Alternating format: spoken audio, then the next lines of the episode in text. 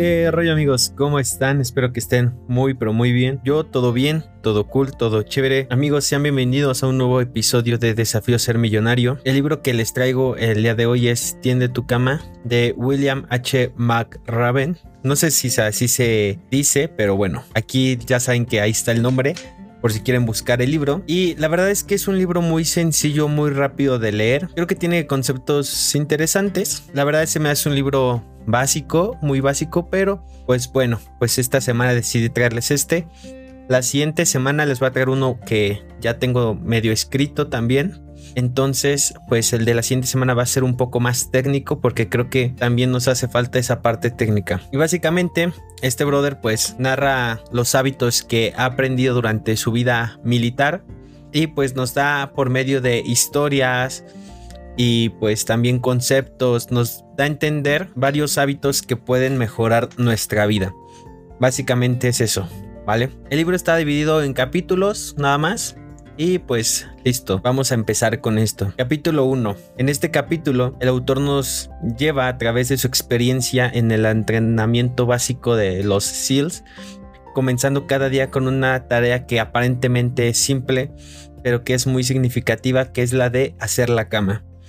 Él describe el cuartel en Coronado, California, y la rigurosidad de las inspecciones diarias del uniforme y la cama, el autor destaca la importancia de hacer la cama como una demostración de disciplina y atención a los detalles. Nos cuenta cómo a lo largo de su carrera en la Marina, esta rutina se mantuvo constante, incluso en situaciones tan diversas como a bordo de un submarino o en el campo de aviación de Bagdad durante la guerra de Irak. La historia eh, que él nos narra se traslada a un 11 de septiembre y pues él nos habla que en, un, que en este accidente tuvo un accidente para caídas, pero cómo hacer la cama se convirtió en una manera de demostrar que él seguía adelante. También nos comparte sus experiencias trabajando con hombres y mujeres excepcionales en esfuerzos bélicos y destaca la importancia de encontrar estructura y consuelo en, y consuelo en momentos difíciles. De hecho, algo curioso que menciona él en este capítulo es que Saddam Hussein, que supongo que lo conoció, no hacía su cama. Entonces, no sé, se me hizo un dato eh, interesante. Pero la lección clave de este capítulo es si quieres cambiar tu vida y posiblemente el mundo, empieza por hacer tu cama.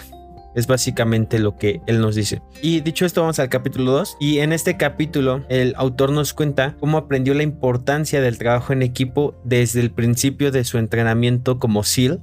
Describe el uso de una balsa de goma como una herramienta para enseñar esta lección esencial nos dice cómo llevaban la balsa a todas partes durante la primera etapa del entrenamiento, trabajando juntos para superar obstáculos, ya sea corriendo por la playa o remando en el océano. También nos dice que la balsa enseñó otra lección, otra valiosa lección, que es la necesidad de ayuda mutua. Describe situaciones en las que algún miembro del equipo estaba enfermo o lesionado y los demás asumían sus responsabilidades para garantizar que el equipo funcionara de manera eficiente. Luego, también el autor nos comparte una experiencia personal que a lo largo de su carrera, específicamente un accidente grave durante el paracaídas y él describe cómo la situación se volvió crítica cuando otro paracaidista interfirió con su descenso y que el impacto de la apertura del paracaídas le causó lesiones graves, incluso el desplazamiento de su pelvis. Y el autor nos cuenta sobre la difícil recuperación y cómo por primera vez se enfrentó a la posibilidad de que su carrera pudiera terminar. Sin embargo, lo que él destaca en esta parte es el papel crucial del apoyo de su esposa, sus amigos y superiores su rehabilitación. Menciona el amor duro de su esposa y cómo también un almirante que se llamaba Eric Olson evitó una evaluación médica que podría haber terminado su carrera como SEAL. Y pues nada, en este capítulo la lección clave es de que nadie puede enfrentar los momentos trágicos de la vida solo. Al igual que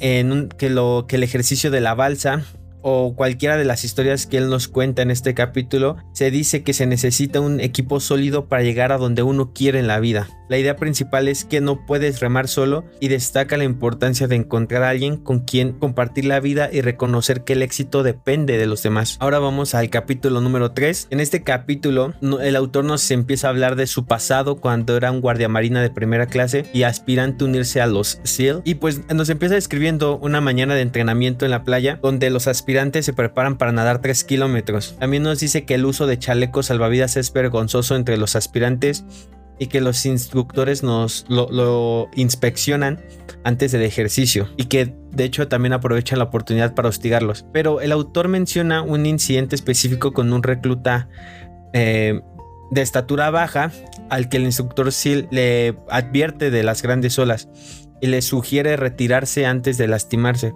Y a pesar de la advertencia, el recluta decide continuar y demuestra su determinación al completar el recorrido desafiando las expectativas. Luego, el capítulo nos lleva a un momento en el pasado del autor cuando visitó el centro de entrenamiento básico SEAL en Coronado como parte de un programa de entrenamiento de oficiales de la Reserva Naval. Él describe su emoción al llegar al lugar y su encuentro con instructores SEAL que eran muy imponentes. Pero dentro de esto, el autor relata la conversación con el teniente Doug Hood, no sé si lo estoy diciendo bien, quien le va a proporcionar información sobre el entrenamiento SEAL y comparte sus experiencias en Vietnam y bueno, durante la conversación, el autor observa que también hay un hombre muy delgado y que pues se ve frágil y él empieza a dudar de sus capacidades para el entrenamiento SEAL. Y bueno, más tarde descubrió que este era un teniente que se llamaba Tom Norris, que era un condecorado SEAL y que también tenía medallas de honor. Pero bueno, la lección en este capítulo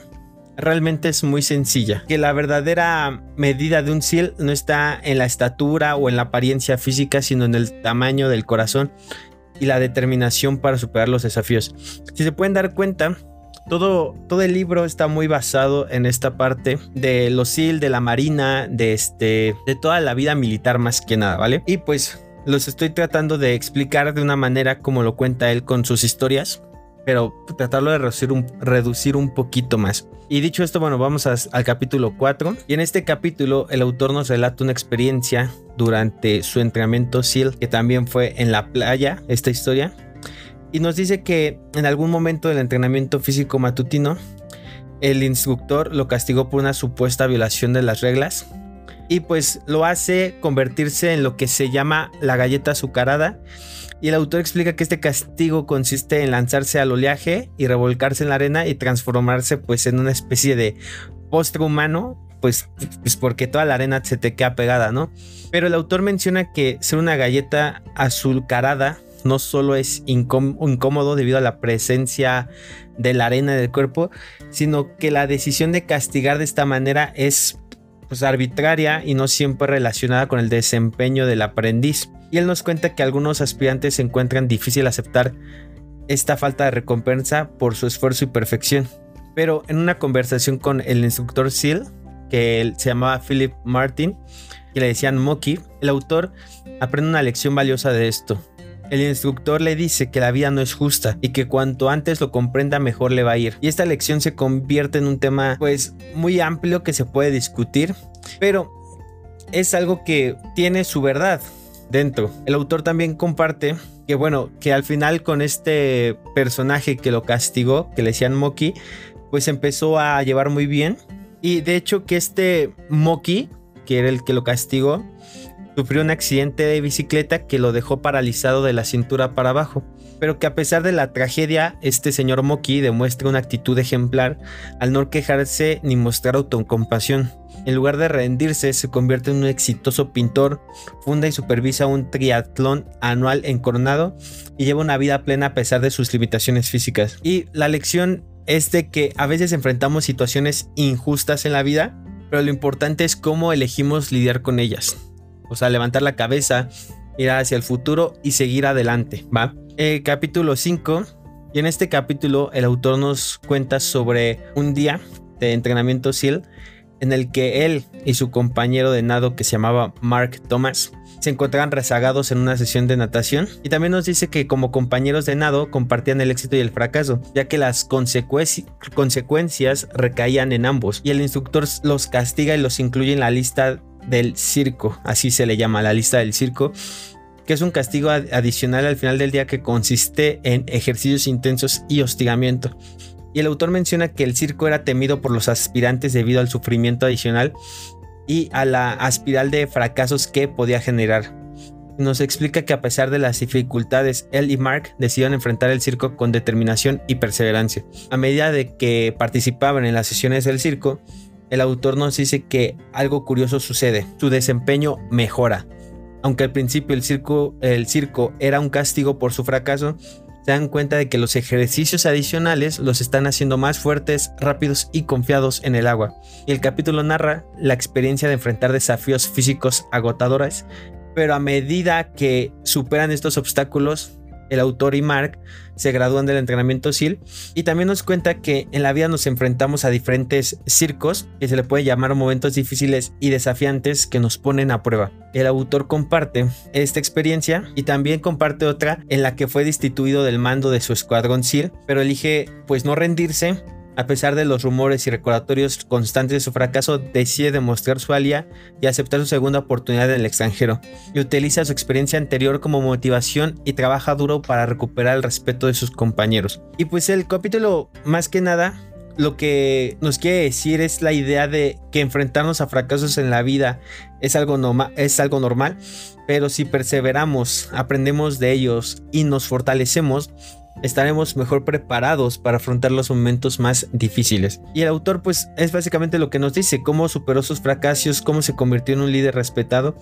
y cómo enfrentaba situaciones hasta en el mismo combate en Irak o en Afganistán y cómo la perspectiva de cómo afrontamos los desafíos nos hace tomarnos mejor o peor las cosas y eso influye también en el resultado del mismo. Y dicho esto, vamos al capítulo número 6. Y aquí pues también nos empieza contando una historia, una experiencia en la pista americana SEAL, donde se enfrentan a un obstáculo desafiante que es deslizarse por una gruesa soga desde una torre de 9 metros. Y el autor menciona que su técnica inicial, llamada estilo zarigüeya, era lenta y temerosa, y nos explica que el estilo comando era más rápido pero más peligroso, ya comentaba el riesgo de caída y lesiones. Y el autor nos dice que después de recibir críticas por su enfoque cauteloso, decide superar sus temores y deslizarse por la soga de cabeza, logrando un tiempo récord y ganándose la aprobación de un veterano. Y esta experiencia le enseña a superar la ansiedad y a confiar en sus habilidades. También nos cuenta otra historia que pasó en el 2004 en Irak, donde enfrenta una situación de rescate de rehenes y se enfrenta a la decisión de aprobar una misión arriesgada y complicada donde tres helicópteros Black Hawk deben aterrizar en un complejo amurallado para rescatar rehenes. Y a través de la vigilancia aérea, el autor nos narra cómo fue la compleja operación y cómo a pesar de un aterrizaje difícil la misión tiene un éxito y los rehenes son liberados. Y aquí el autor nos menciona que a lo largo de su carrera de las de, en las fuerzas de operaciones especiales, aprendió que correr riesgos era común, pero siempre estaban calculados y planeados. Igual, esa es la lección que él nos quiere dar. También nos destaca el lema del Servicio Aéreo Británico que dice quien arriesga gana.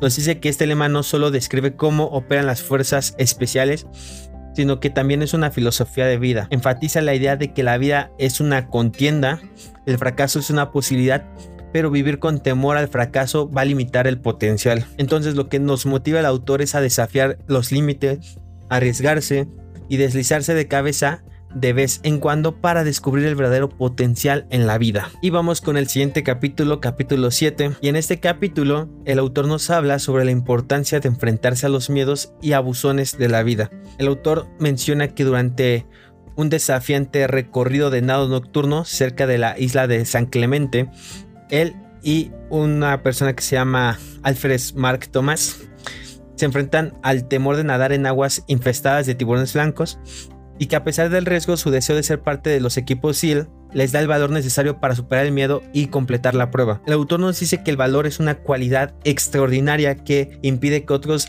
definan nuestro destino.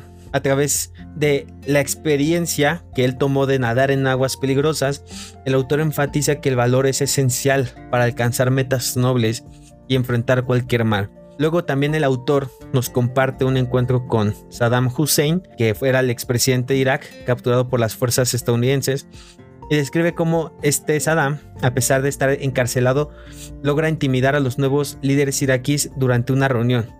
Y el autor nos cuenta cómo a lo largo de un mes trabajó para demostrar que Saddam ya no tenía poder ni intimidación sobre ellos. Finalmente, este Saddam Hussein eh, es transferido a una unidad de policía militar y un año después es ejecutado.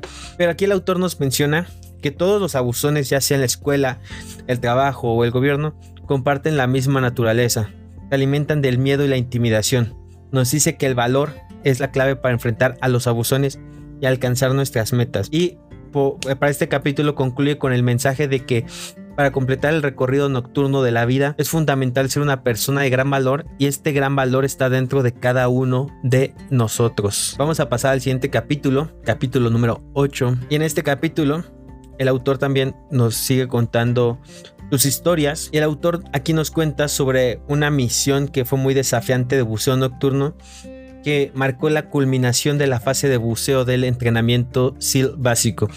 El autor menciona que la misión se llevó a cabo en la bahía de San Diego y que las condiciones de visibilidad eran extremadamente limitadas debido a que pues, había niebla que estaba muy espesa. Los buzos como tal tenían que nadar subacuáticamente dos kilómetros hasta un, un buque anclado colocar una mini lapa y regresar sin ser detectados. El equipo utilizado llamado el equipo que se utilizó es llamado el equipo de la muerte y añadía un nivel adicional de riesgo. El autor nos dice que durante el briefing antes de la misión, los instructores SEAL expresaban su nerviosismo y reconocían que este entrenamiento tenía el potencial de causar heridas o incluso la muerte. El suboficial de la Marina a cargo enfatiza la importancia de ser la mejor versión de uno mismo en los momentos más oscuros y superar temores y dudas. También el autor nos lleva a un momento en Afganistán, donde presencia una ceremonia de rampa, un tributo solemne a un guerrero caído, y describe la escena con soldados formados en honor, una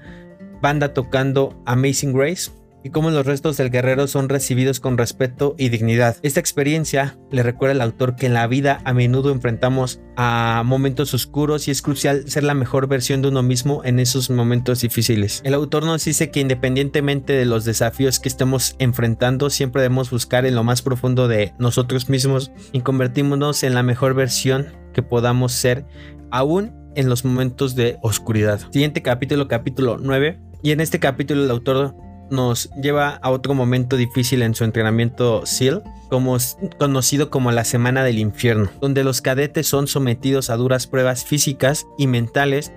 Y el autor menciona que se encuentran en los lodazales del río, de, del río Tijuana, enfrentándose a un clima adverso con viento fuerte, con lodo intenso y con frío intenso. El autor nos dice que la moral de la clase estaba bajando rápidamente y la perspectiva de tres días más de sufrimiento era muy desalentadora. Pero en medio de esta desesperanza, un instructor ofrece a los cadetes la oportunidad de descansar junto a un fuego con café caliente y caldo de pollo, pero con la condición de que al menos cinco de ellos se rindan. Un compañero cadete intenta abandonar el lodo, pero una vez una voz en ese momento empieza a cantar y pronto pues todos empiezan a unir a la canción. El autor menciona que las voces de los cadetes se vuelven más fuertes, desafiando las órdenes del instructor de detenerse. La lección clave aquí es el poder de una persona para unir un grupo y dar esperanza.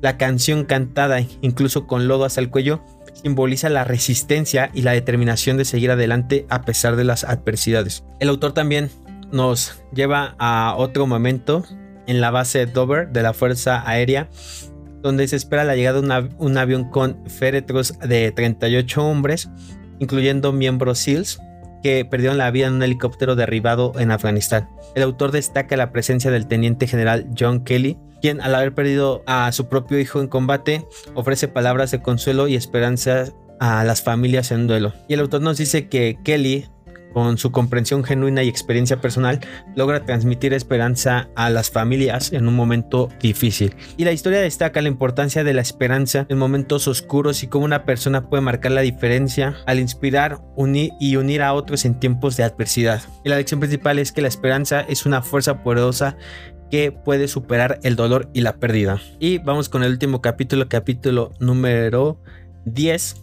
Y en este capítulo el autor nos lleva de vuelta a su entrenamiento SEAL, donde se enfrenta a la decisión de rendirse o continuar. El instructor presenta a los 150 aspirantes la campana de bronce como una salida fácil, tocarla tres veces y evitar todo el dolor y sufrimiento del riguroso entrenamiento. Y el autor nos dice que seis meses después solo quedaban 33 de los 150 cadetes originales. Y destaca que algunos optaban por rendirse y probablemente se arrepentirían pues, toda su vida. Pero aquí el autor nos menciona que la lección más importante que aprendió de su entrenamiento SEAL fue la de nunca rendirse. Explica que esta lección suena muy simple, pero se convierte en un mantra vital en situaciones donde rendirse parece fácil. Es más fácil rendirse que seguir adelante. Utilizando sus propias palabras nos dice que la vida a menudo presenta situaciones difíciles donde persistir parece difícil, pero insiste en la importancia de no rendirse. Luego el autor también nos comparte otra experiencia personal en un hospital de combate en Afganistán. Describe la visita de un joven ranger de 19 años llamado Adam Bates, que había perdido ambas piernas por una explosión y que a pesar de las graves lesiones, Bates se comunica en lenguajes de señas y le asegura al autor que estará bien. Y esta historia ilustra el coraje y la resiliencia de aquellos que se enfrentan a circunstancias extremas. El autor concluye destacando la importancia de nunca tomar la campana, de no rendirse y comparte él pues las lecciones en este libro que nos puede cambiar la vida y que posiblemente cambiarían al mundo. Y resalta la idea de que la vida no siempre es justa, pero tomar riesgos, enfrentarse a la adversidad y nunca rendirse puede transformarla de manera positiva. Pero la narrativa principal es comenzar cada día con una tarea cumplida, encontrar ayuda en otros, respetar a todos y recordar, y recordar que cambiar la vida y el mundo es posible con determinación y persistencia. Y bueno, eso es todo por el libro del día de hoy. Les dije que va a ser un libro corto, no, no, duró mucho. Y pues nada, eh, espero que les haya gustado. Si te gustó, pues déjame un like. Sabes que eso me ayudaría mucho para seguir creciendo y seguir creando este contenido. Aquí abajo te dejo mis redes sociales para que me puedas seguir. Y pues nada, cuídense. Bye.